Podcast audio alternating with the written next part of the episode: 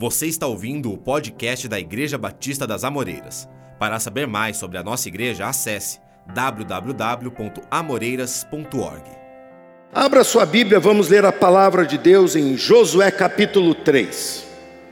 Vamos lá, quem está feliz por estar com a Bíblia sendo falada tal como ela é, a Bíblia de 1500 anos de 2.500 anos, de 3.500 anos, é a mesma que nós estamos lendo aqui em língua diferente.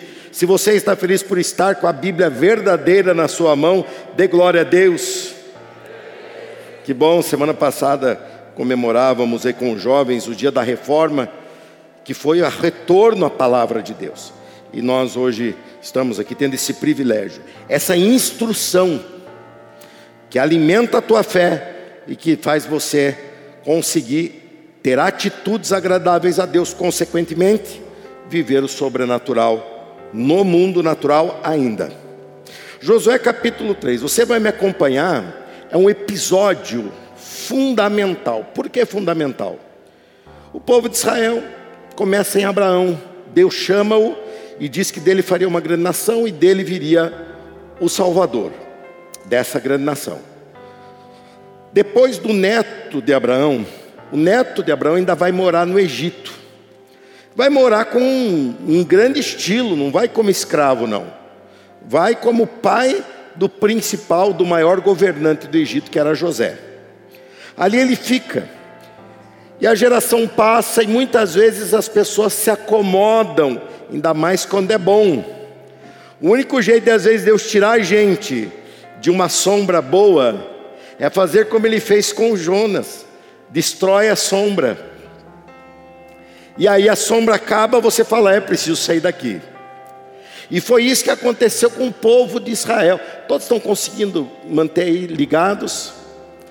Aí em cima a temperatura está boa. Aí os irmãos, hoje nós estamos inaugurando 85 mil reais de aparelho de ar-condicionado lá em cima.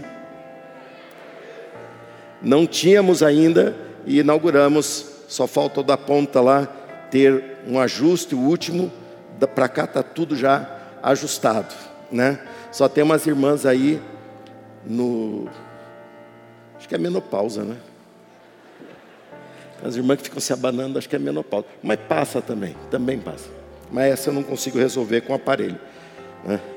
E nós fizemos isso aí e vamos começar a pagar no mês que vem, se Deus quiser e ele vai usar o povo dele mais uma vez.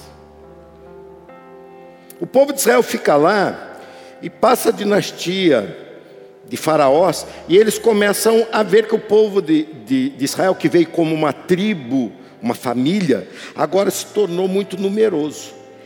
E alguns falam do risco que ele podia se tornar para o Egito, mas eu vejo aí um aproveitamento, e eles começam a se aproveitar do povo de Deus, colocando-os como escravo. Aí eu chego já na novela que você assistiu, então você vai lembrar dos detalhes.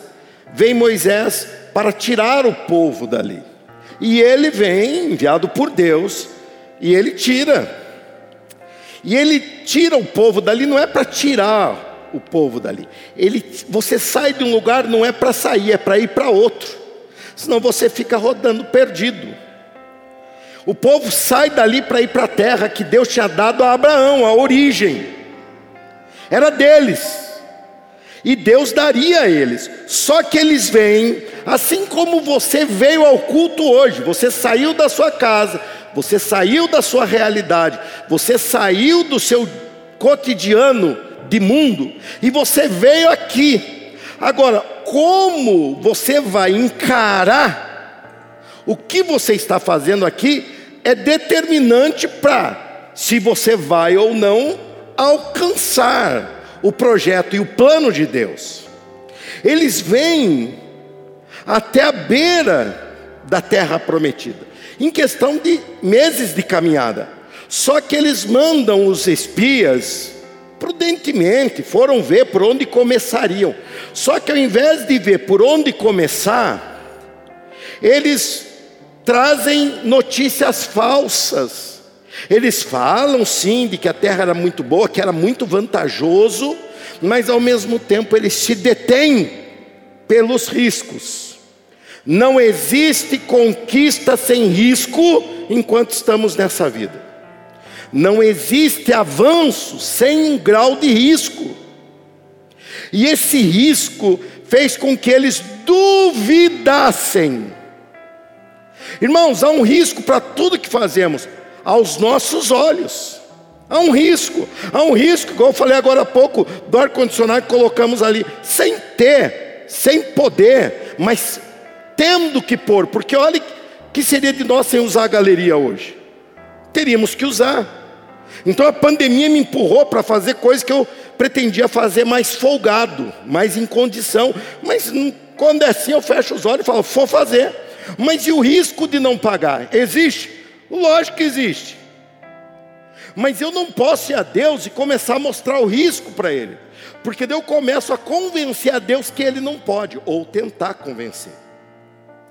Entra nessa questão o fundamento de fé. Eu olho, enxergo os riscos e trago a notícia dizendo: é arriscado, não é fácil, vai ser uma batalha, mas se formos agradáveis a Deus, Ele nos dará essa vitória. Está entendendo? Eles não fizeram assim, eles fizeram, e tomara que nenhum de nós, nenhum de vós, faça isso hoje duvidaram. Quando eles duvidam, Deus olha e fala: quantos dias eles ficaram olhando a terra? 40 dias. Ele falou: e duvidaram, duvidaram. Então, um ano para cada dia de dúvida, você vai experimentar do meu desagrado. 40 anos de deserto. Agora chega em Josué. A Bíblia diz no início desse livro: Meu servo Moisés é morto. Ele está falando isso para Josué, levante-se, toca, dá continuidade nesse projeto, porque esse projeto não era de Moisés, esse projeto é meu, eu que o chamei. Agora eu estou te enviando também a Josué. Ele está com uma geração, com exceção de Josué e Caleb, que eram dois dos doze espias, os únicos dois que não duvidaram. O restante da geração, todos morreram no deserto. Sendo assim, de todos esses que estavam aqui, todos nasceram no deserto ou saíram menor de idade do Egito. A realidade que eles conheceram é uma realidade de deserto. E a herança cultural que eles traziam era uma herança cultural de escravo.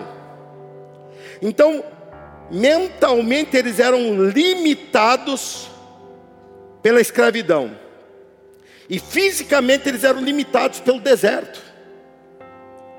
Porém, no meio dessa trajetória do deserto, Deus deu a Moisés a palavra de Deus, os cinco primeiros livros da Bíblia que estão para trás de Josué, que você está vendo comigo. Ele deu a palavra de Deus, então o povo não tinha mais só herança cultural, o povo não tinha mais só o que eles receberam dos seus pais e seus avós, que eram escravos.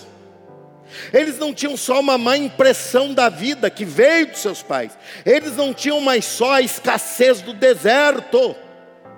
Eles não tinham mais só o problema do deserto que não se resolvia.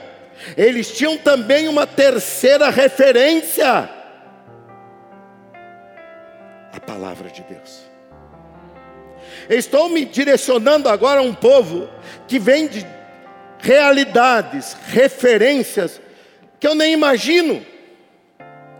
Eu nem imagino a tua referência de herança genética, de pensamento, de educação.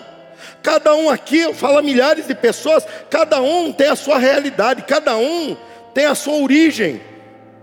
E se eu for parar ou me parar por isso, ou pelo que eu mesmo tenho de origem, eu serei limitado. Outra coisa que eu posso ter como referência o deserto.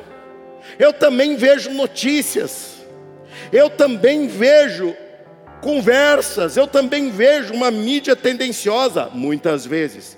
Eu também vejo eh, pessoas, também falo com pessoas pessimistas, também falo com pessoas oprimidas e deprimidas. Eu também vivo como você, mas eu não quero também pegar essa segunda referência. Então eu tenho uma terceira referência, assim como o povo de Israel tinha uma Bíblia para acreditar dos cinco primeiros livros, eu tenho o sexto livro também, e é a ele que eu quero me basear. A partir de hoje, eu digo que você será um conquistador, olhando para a referência certa, e a minha referência não é o que você era ou o que seus pais foram, a minha referência não é o que está lá fora no mundo, a minha referência vem da palavra de Deus e diz: em Deus você será um conquistador. Você está comigo nessa referência? Se você está comigo nessa referência, abra sua Bíblia em Josué 3 e leia comigo esse episódio. Eles estavam diante da terra prometida, olhando a terra prometida, mas precisavam entrar nela. No dia seguinte, logo cedo, diz a palavra de Deus, Josué e todos os israelitas partiram de Sitim e chegaram às margens do Jordão, onde acamparam antes de atravessar o rio. Três dias depois, os oficiais percorreram o acampamento e deram a seguinte ordem ao povo. Preste atenção nessa ordem, porque ela está sendo dada hoje. Quando virem a arca da aliança do Senhor, seu Deus, sendo carregada pelos sacerdotes levitas, saiam de suas posições e sigam a arca. Assimilou a orientação com clareza? Diga sim ou não. É. Assimilou? Posso continuar? Uma ordem, quando vocês virem, hoje, logo mais, você vai ver eu e os demais pastores carregando uma arca com vestimenta que reporta aos sacerdotes, tudo para te inspirar também na simbologia. E quando você vê, eu só peço uma coisa: sabe a posição que você passou a semana? Sabe a posição mental, intelectual, espiritual que você tem vivido? O meu pedido é, como ele pediu aqui, saiam de suas posições. Saiam de suas posições e põe o texto lá. Saiam de suas posições e sigam. Essa campanha está começando hoje para você segui-la. Amém? Quem me entendeu diz amém. Desculpa eu ficar incomodando assim, mas eu faço isso para te envolver, tá bom? Versículo 4: Tenham o cuidado de ficar cerca de um quilômetro atrás dela, não se aproximem demais, assim vocês saberão por onde ir, pois nunca passaram por este caminho. Então Josué disse ao povo: Purifiquem-se, pois amanhã o Senhor fará grandes maravilhas entre vocês. Pela manhã, Josué disse aos sacerdotes: Levantem a arca da aliança e conduzam o povo para o outro lado do rio. Tinha ponte? Sim ou não? Tinha um barco para atravessar? Sim ou não? Mas ele simplesmente fala: levantem a arca e conduzam o povo para o outro lado do rio. Igualmente eu hoje estou aqui, vou levantar a arca e conduzir você para outra realidade. Mas pastor, não tem caminho. Eu te digo, eu estou vendo. Entendeu? Você entendeu que os sacerdotes eram os primeiros que estavam vendo, e os primeiros que foram em direção ao rio, cheio. Não era um riozinho, não, era um rio transbordando. Que um bom nadador até poderia passar, mas uma nação, uma família, com sua criação, com crianças, jamais. Eles estavam impedidos de viver aquilo. Mas Deus vem dar orientação através de Josué. Caminhe para que vocês digam ao povo assim: vamos atravessar para o outro lado. O povo olha e fala: não tem caminho? Não. Não tem passagem? Não mas tem que ter obediência. Tem que ter obediência. Quem está disposto a obedecer, a obedecer a oportunidade. Qual versículo que eu parei? Qual? Eles levantaram a arca e foram à frente do povo. Versículo 7. O Senhor disse a Josué: Hoje começarei a fazer de você um grande líder aos olhos de todo o povo, de todo Israel. Eles saberão que estou com você, assim como estive com Moisés. Dê a seguinte ordem aos sacerdotes que carregam a arca da aliança: quando chegarem junto às margens do Jordão, parem exatamente ali. Então Josué disse aos israelitas: aproximem-se e ouçam o que diz o Senhor seu Deus. Hoje vocês saberão que o Deus vivo está entre vocês. Ele certamente expulsará, e aquele dá nome aos, aos que estavam assentados, os sem terra que vieram para aquele lugar enquanto eles estavam no Egito. Os sem terra pegaram aquela terra para eles e não era deles. Ele certamente expulsará os cananeus, ititas, heveus, ferezeus, gigazeus, amorreus e jebuseus de diante de vocês. Veja a arca da aliança que pertence ao soberano de toda a terra.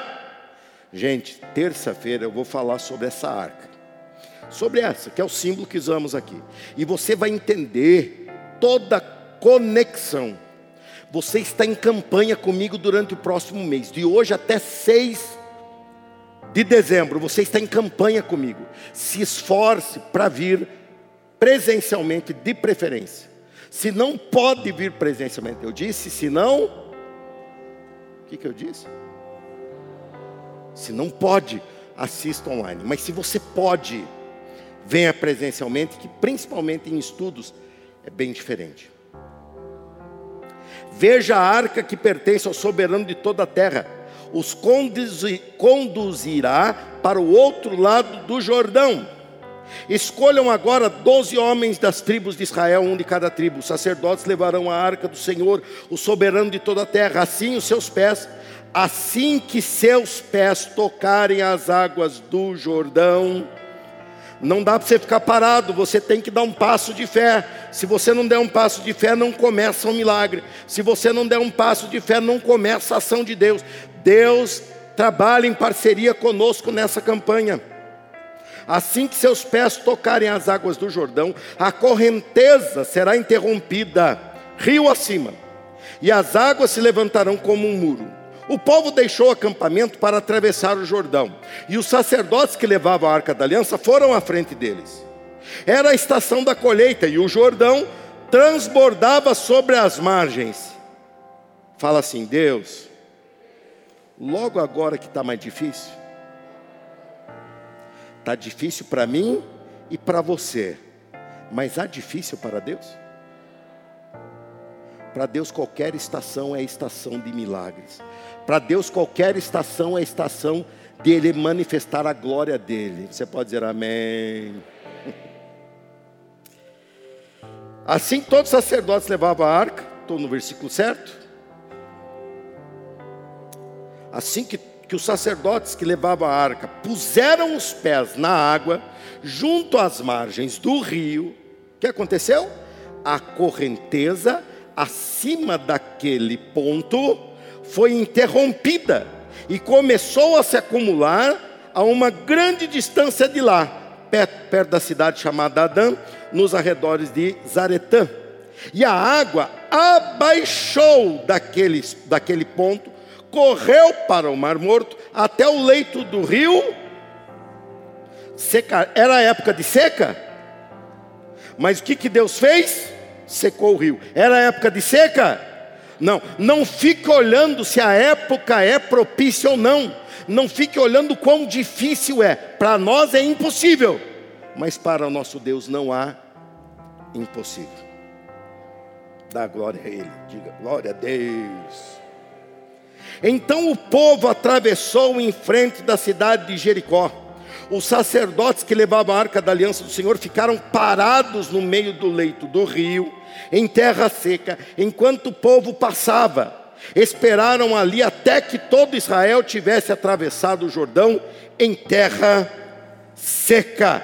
E muito você vai ouvir durante esse mês de mim, dos demais pastores, sobre esse episódio, pois ele é a inspiração e a base bíblica para esse movimento de fé que começamos agora. Eu vou pregar para você o tema da campanha deste ano, que é Saindo deste deserto. Eu vou contar até três, você repete o tema. Um, dois, três. Só as irmãs. Só os homens. Só os inde... não tem indeciso, é só crente aqui. Tá todo mundo decidido? Então vamos dizer todos juntos?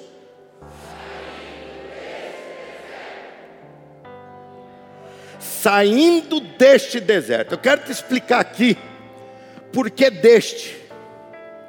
Nós vivemos um ano atípico. Eu sou um pastor que dá continuidade a uma grande igreja. O meu pastor que me ensinou a pastorear, ele enfrentou muitas dificuldades, de várias naturezas, mas ele nunca tinha enfrentado pastorear uma igreja sem vê-la,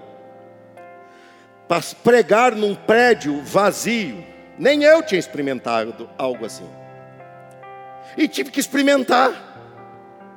Nós vimos um deserto na área espiritual, na área de saúde, nós vimos um deserto nos ameaçando na área de sobrevivência, nos nossos instintos mais básicos, nas nossas necessidades mais básicas. Havia e ainda há uma grande ameaça. Prova disso é que estamos aí afastados, estamos com máscara, estamos com uma série de cuidados. Nós vimos uma ameaça do emprego, nós vimos uma ameaça da subsistência. A Analise não deixou muitos de vocês receber a ajuda do governo. Pelo menos um irmão chegou para mim e falou assim: Pastor, ora por mim. Eu falei: Por quê, irmão? Ele falou: Pastor, eu estou desempregado. Ô irmão, no momento, tudo fechado. Ele falou: Não, não, ora repreendendo a analise.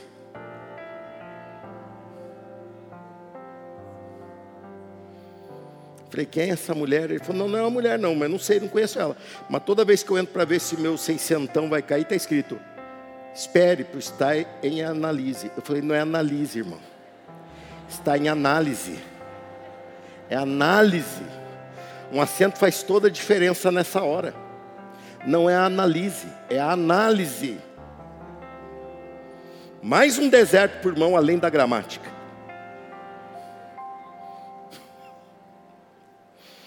Eu vou me segurar nas gracinhas hoje. Porque eu tenho um tempo para cumprir aqui. Hoje de manhã eu acabei pregando uma hora e dez. Hoje eu vou pregar mais rápido, agora à noite. Cortei uns pedaços. Mas essa da analise é boa, eu tinha que contar para vocês. Essa foi boa, eu achei interessante.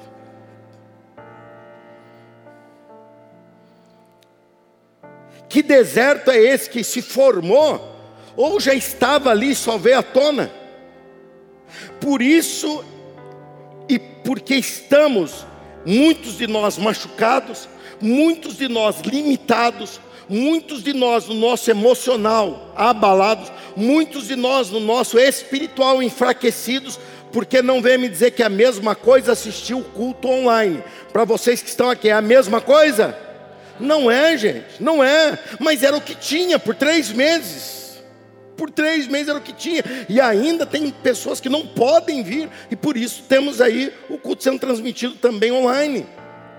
Ou seja, pessoas enfraquecidas, andando numa situação de escassez ou ameaça de escassez. Eu me refiro a uma igreja diferente que eu me referia no passado, na 14 edição da campanha. Eu me refiro hoje a uma igreja que precisa de um despertar de Deus. Eu e você não só queremos participar dessa campanha, eu e você precisamos desse mover de Deus na nossa vida. Eu e você precisamos ser curados de Deus de dentro para fora. Eu e você temos que deixar do outro lado do rio o deserto da ameaça e entrar na luta, na conquista, na batalha. Não queremos moleza, não, mas queremos lutar pela vida e parar de fugir da morte, porque Deus está do nosso lado.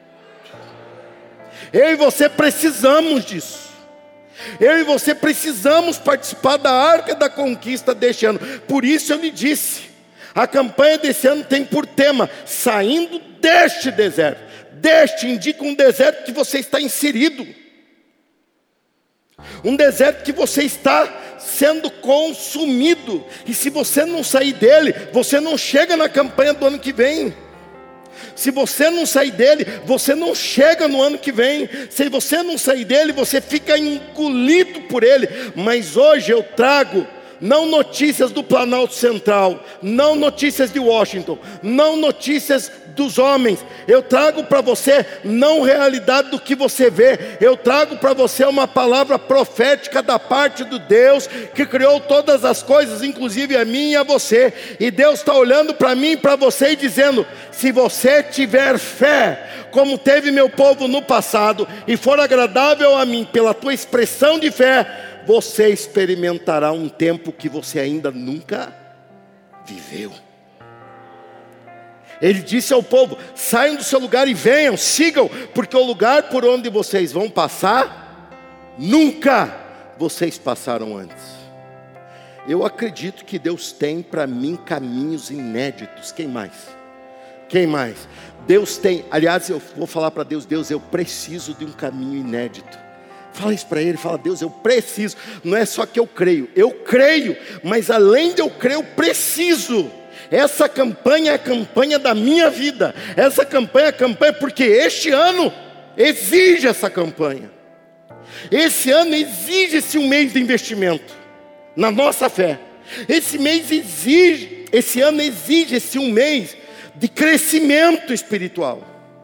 E não vai ser fácil. Assim como não foi fácil para os sacerdotes levantar a arca e andar em direção a um rio inundado. Não, não, não estamos falando de facilidade, nós estamos falando da possibilidade de Deus. Eu creio. Diga, eu creio. Diga outra vez, eu creio. Eu creio que Deus vai me surpreender. Então dê um aplauso aí, que ele merece. E eu deixei para você aqui dois ensinamentos dessa primeira etapa. Nós temos muito a falar sobre esse episódio. E nós vamos falar durante todo o mês. Eu digo nós mesmos, eu e os pastores, temos muito a falar. Nós temos muita experiência nesse, nesses, nesses textos, e é uma parte da história de Deus com a raça humana muito precioso e muito inspirativo. Mas eu vou me deter com você agora nessa transição de deserto para a terra prometida, que é o momento exato da tua conquista. Dia 6 de dezembro, marca essa data, diga outra vez, dia 6 de dezembro.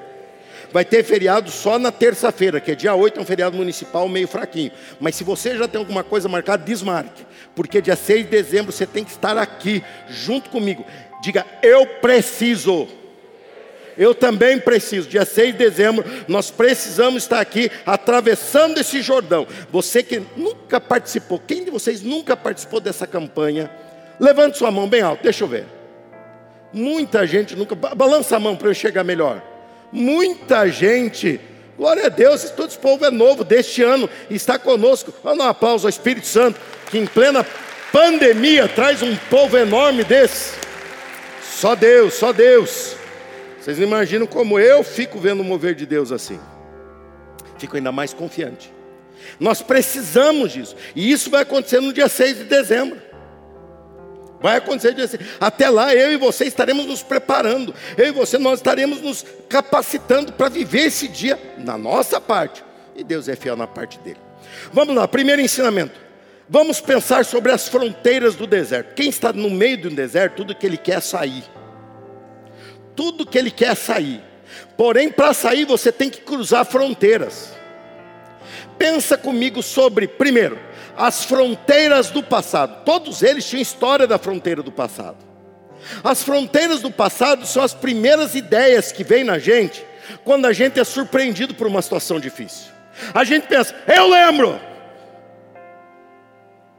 Eu lembro a saída. Que saída que você lembra? A saída de onde viemos. Ela é fácil. Nós atravessamos o rio, porque o mar vermelho, porque ficamos ali numa situação prensado pelo exército do faraó, mas poderíamos ter passado um pouco adiante, onde é terra firme. É verdade. Um pouco adiante que eu digo, oh, muitos quilômetros para frente, mas em trajetória dava para se voltar.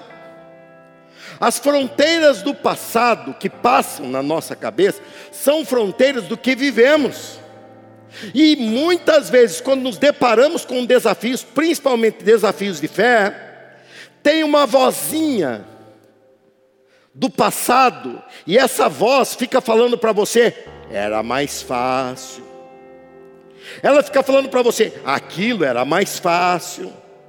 Você está em casa agora assistindo as videocassetadas do Faustão, era mais fácil. E realmente eu concordo com você que era mais fácil.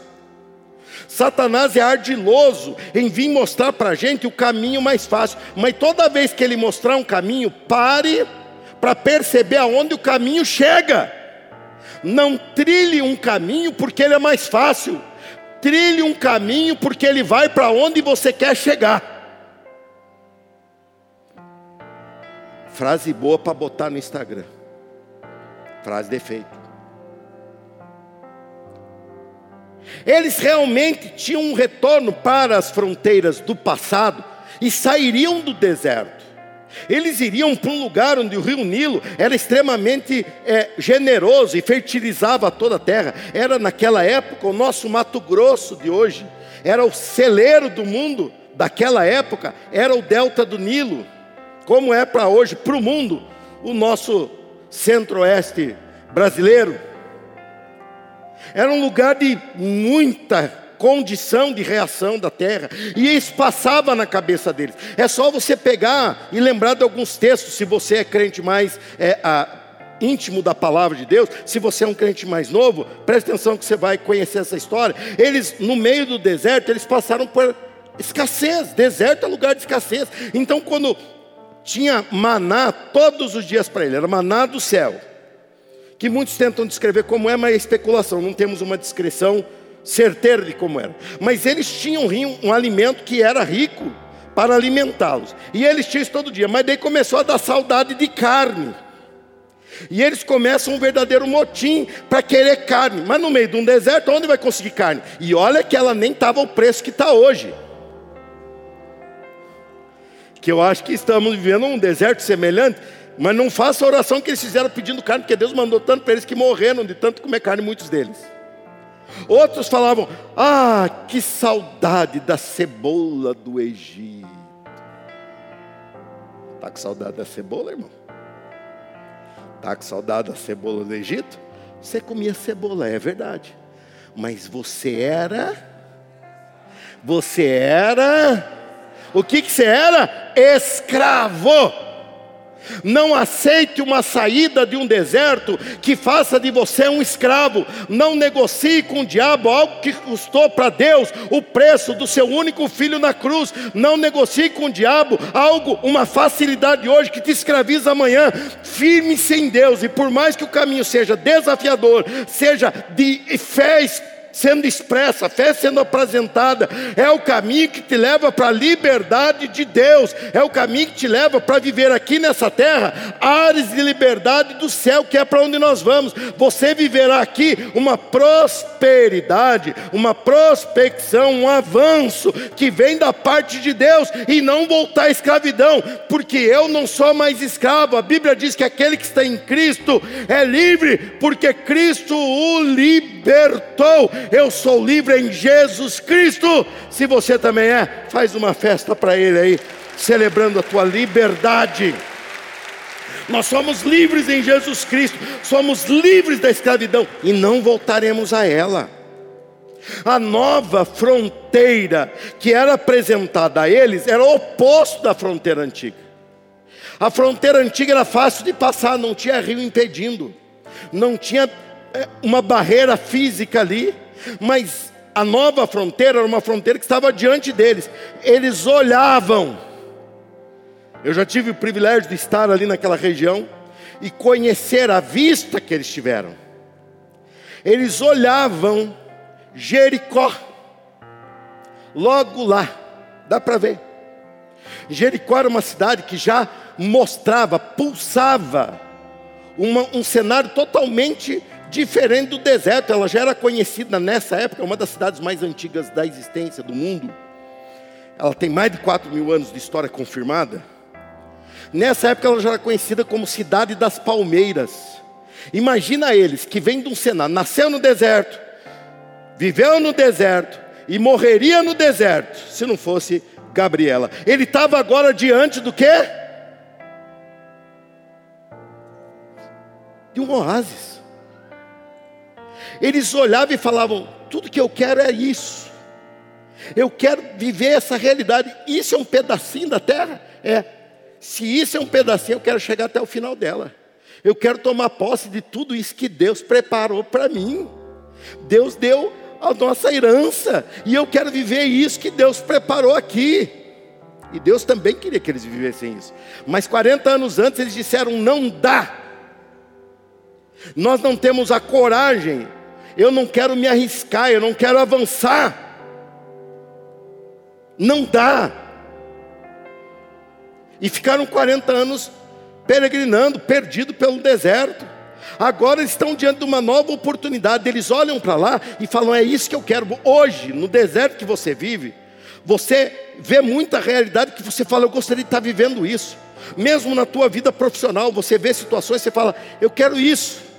Você olha na tua vida de relacionamento familiar com a esposa, o esposo, os filhos, os pais. Você olha aquilo e fala assim: puxa, eu quero aquilo, está logo ali, eu estou vendo. Você olha situações financeiras que você olha, eu gostaria de estar vivendo aquilo. Você olha um nível espiritual que você fala, como eu gostaria de viver esse nível espiritual. Mas você não pode chegar lá, porque no meio do caminho existe um rio que você não pode atravessar. E não deixa de ser um tanto interessante um povo que viveu peregrinando para o deserto, tomando água que brotava da rocha de forma milagrosa, agora não pode entrar na terra prometida por causa de uma enchente. Não deixa de ser interessante.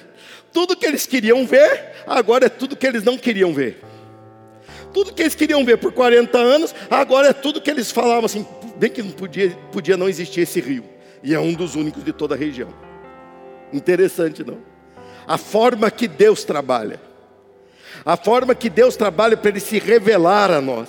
Você está aqui e está pensando, pastor, eu já posso ver minha cidade das palmeiras eu já posso ver a minha realidade de sobrenatural. Ô oh, pastor, o senhor está falando aí? Eu já posso ver aquele verdinho. Eu estou no meio do deserto, eu já posso ver aquele verdinho me aguardando. Eu já posso ver essa bênção toda me esperando. Muito mais do que você viver a conquista que você tanto precisa, é você conhecer o mover de Deus para você chegar nessa conquista. A tua conquista, por mais preciosa e impossível que seja, ela é passageira. Agora, o que Deus se revela a você no meio dessa conquista, você levará para a eternidade. A nova fronteira é diferente da fronteira antiga.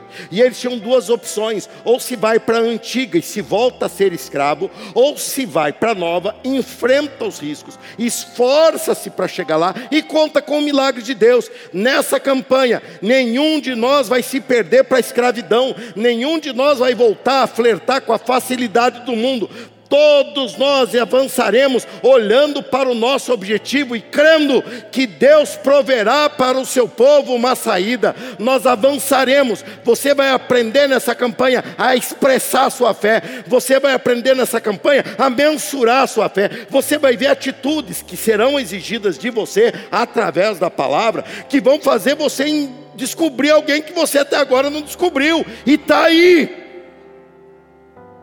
Eu lhe digo, comece a dar a Deus para o deserto, porque eu estou diante aqui de milhares de conquistadores.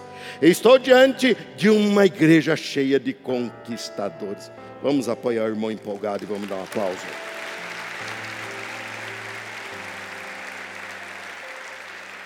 Não se volte a só raciocinar, raciocine com fé. Lembre-se, eles tinham três fontes de referência. Uma era a genética de escravo, outra genético, cultura, como se quiser. Outra era a escassez de deserto e outra era a palavra de Deus. Essas três fontes de referência continuam hoje. O que você traz dentro de você, que você traz na tua própria carne, na informação do teu próprio DNA. Outra, que é o que te rodeia, que os teus olhos veem, teus ouvidos acompanham, percebem. E outra, que é o que a palavra de Deus está expressando. Se você der ouvido às outras duas, mais 40 anos, tomara que seja de simbó forma simbólica eu falando. 40 anos peregrinando, vagando por aí sem saber onde vai chegar. Mas se você der ouvidos para a palavra de Deus, você viverá a tua conquista, não importa o quão difícil chega. Seja. Última informação, último ensinamento dessa noite. Primeiro, qual foi mesmo que eu já esqueci? Continuo esquecendo? Eles botam cola para vocês. Eles facilitam o caminho no deserto para vocês. Fronteiras do deserto. Fronteiras antigas e a nova fronteira, que exige fé. E por último, eu quero. Na verdade, é uma palavra de investimento. É uma palavra que hoje à tarde eu buscando a Deus, Deus me deu isso para falar. Ministra isso na vida deles, porque eu faço. Renovando a capacidade de sonhar. Repita, por favor. Não durma ainda, você está em pé e diga um amém. Está forte? Está mesmo? Então repita, por favor.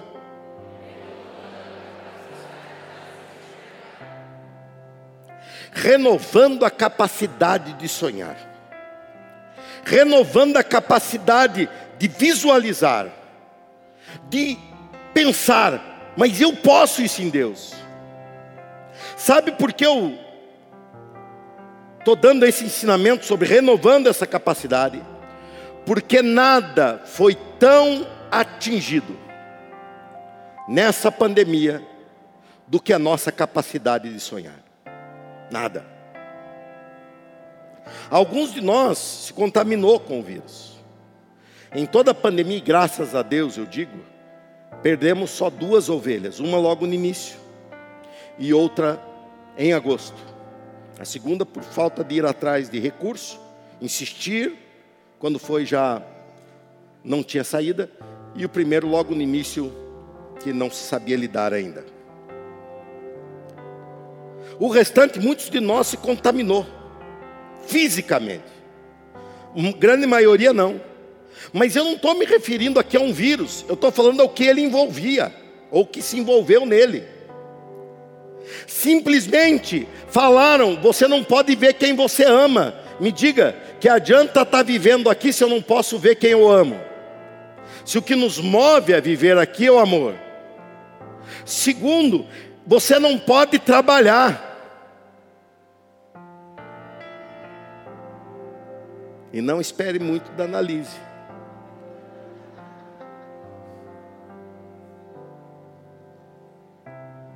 Mas meu Deus, eu não posso me desenvolver. A gente se viu, eu me vi de um dia para o outro, de sexta para sábado. Eu me vi proibido de reunir com o meu povo. E olha, gente, não põe a culpa só no prefeito, não, que quis fazer lobby junto ao governador e quis fazer essa palhaçada toda. E eu sei que eu estou na internet.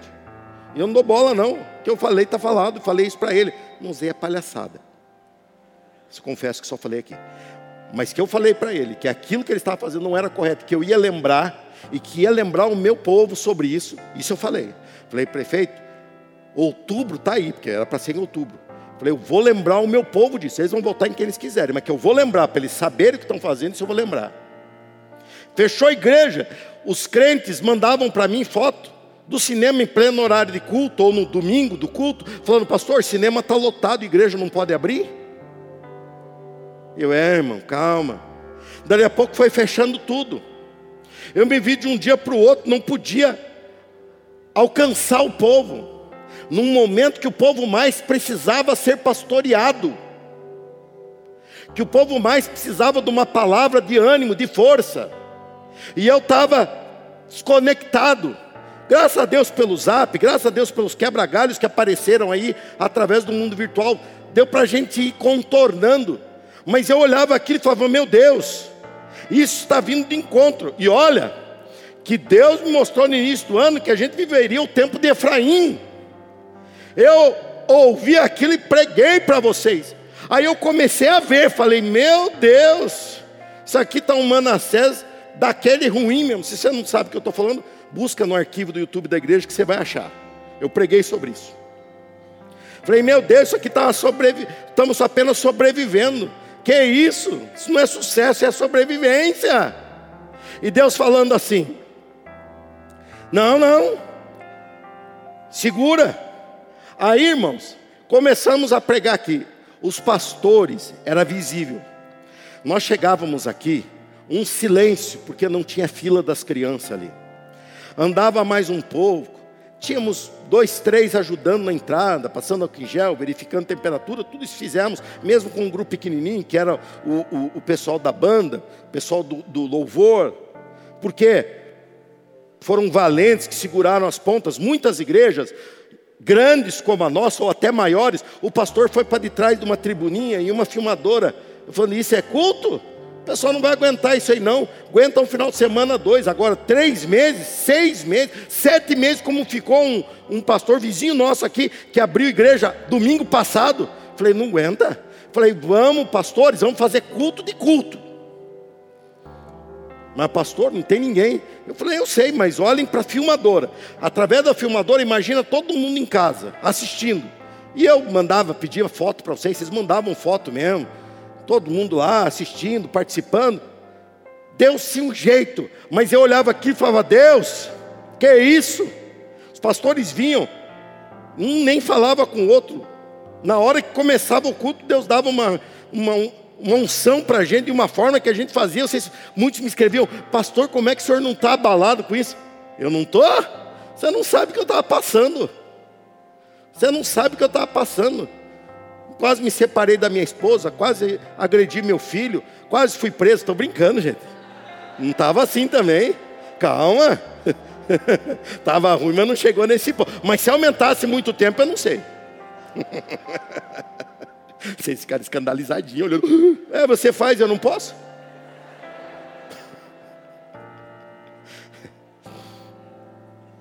De repente, nós começamos a nos reunir com um grupo pequeno com os líderes Dali a pouco liberaram para vir pessoas abaixo de 60 anos, nós fomos visitar as pessoas de idade, ao mesmo tempo que dava uma alegria tremenda na gente, dava uma dosinha de ver aquelas pessoas que são os crentes que carregaram por muitos anos essa obra nas costas, lutando por essa igreja, agora não podiam vir. Mas nós, os pastores, nos dividimos, cada um foi para uma banda, visitamos as pessoas que não podiam estar aqui no culto. E Deus nos ensinou muitas maneiras, mas mesmo assim eu não via o avanço. Falava, Deus, o Senhor me motivou a sonhar, Deus, o Senhor me despertou a sonhar, e eu estou vivendo um pesadelo. De repente, no mês de julho, com tudo aqui parado, andando muito devagar, Deus fala: você vai comprar as cadeiras, encher duas mil cadeiras aqui na parte de baixo da igreja. Falei, Deus, eu, inspiração eu tenho, vontade eu tenho há 12 anos de fazer isso. Mas como é que eu vou fazer? A igreja nem vai me entender se eu falar para eles que eu estou comprando cadeira com a igreja sem vir o povo. Vão falar que eu sou doido. Vocês falaram que eu sou doido mesmo. Porque Deus, quando quer mover-se, Ele usa o Jordão no tempo de cheia. E Ele fala: Eu abro o rio cheio. Eu abro o rio na tempo de cheia, de inundação. Agindo eu, quem me impedirá?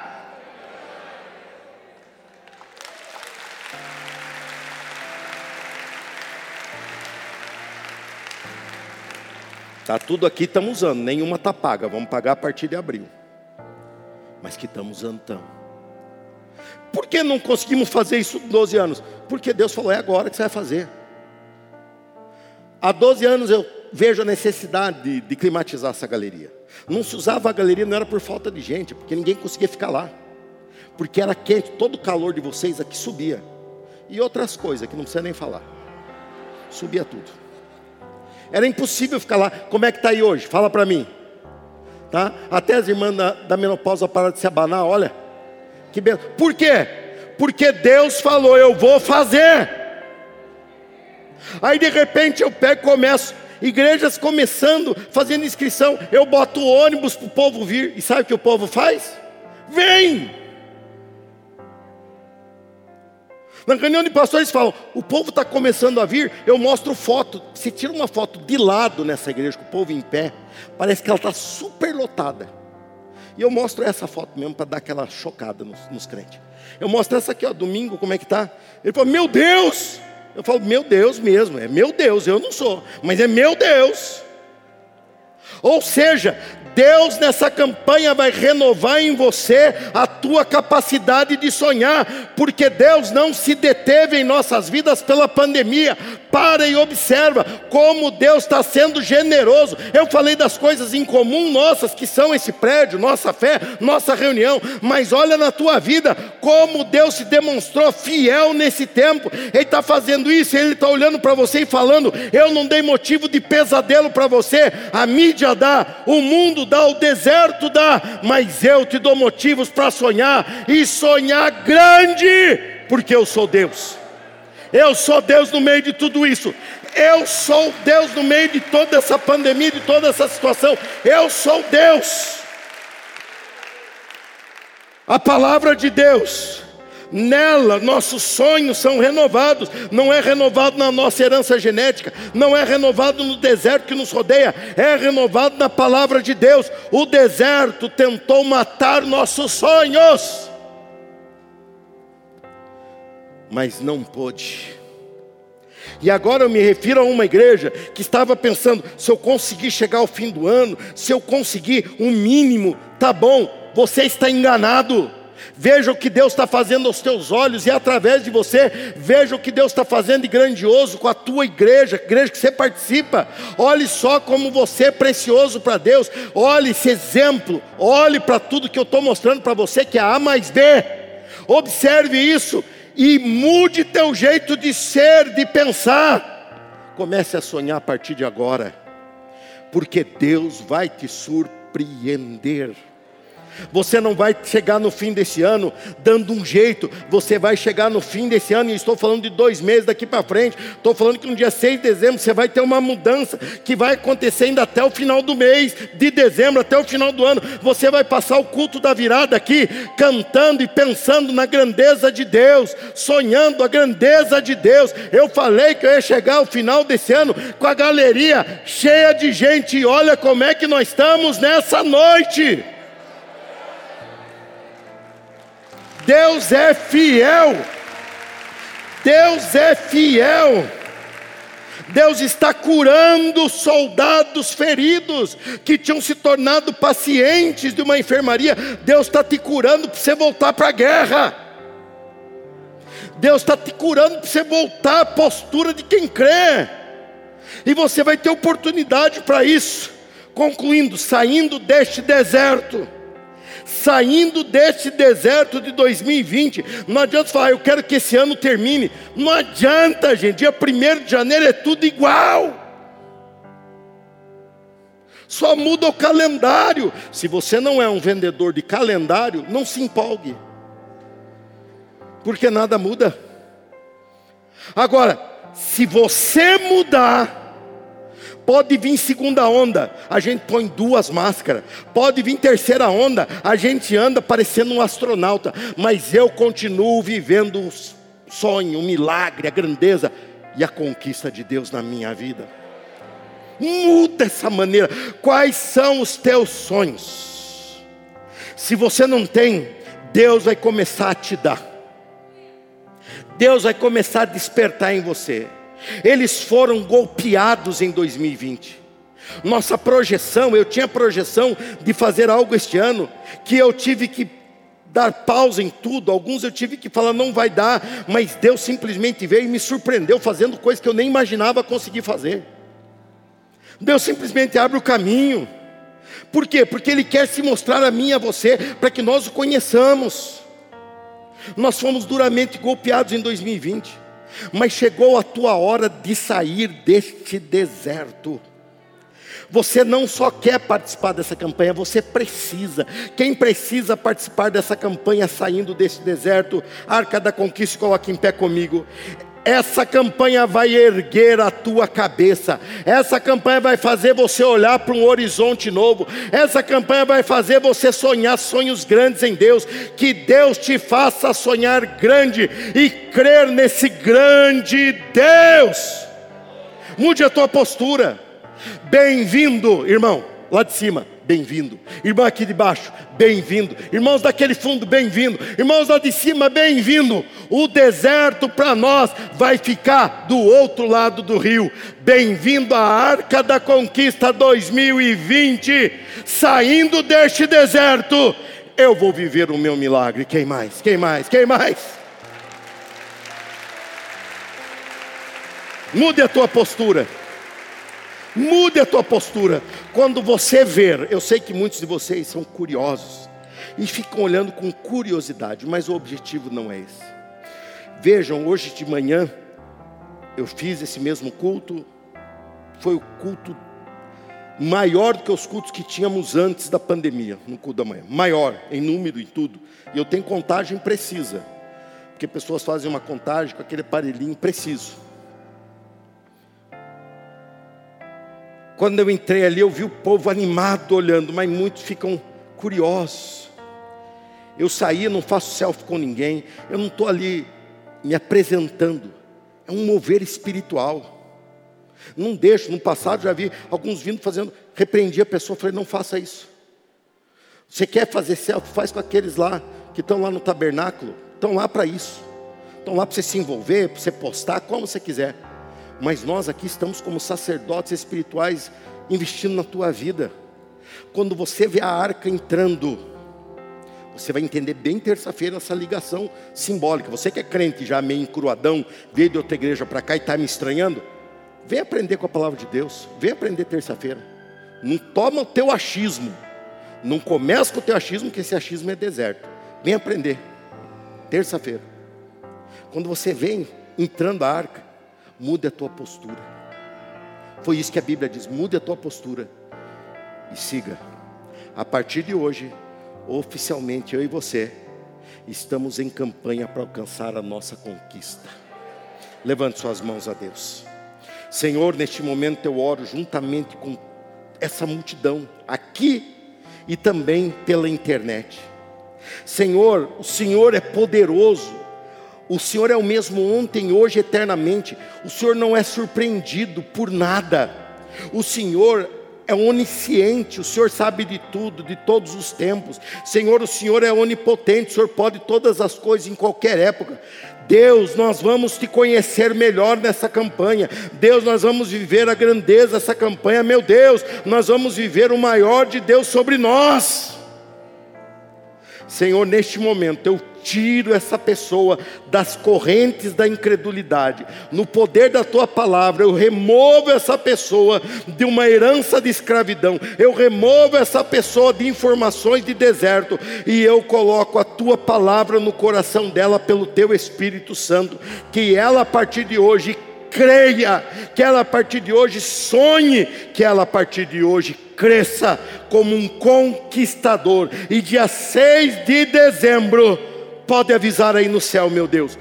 Pode chamar a atenção dos teus anjos aí, porque eles assistirão a um espetáculo de fé. E nós, pela fé, assistiremos o sobrenatural se revelando em nossas vidas. Deus, eu abençoo e eu selo esse início de campanha para que possamos entrar nessa atmosfera e confiar em Ti em nome de Jesus. Dê um aplauso ao Senhor, por favor. Você ouviu o podcast da Igreja Batista das Amoreiras. Para saber mais da nossa igreja, você pode nos seguir nas redes sociais: Facebook, Instagram e YouTube, com o nome IB Amoreiras.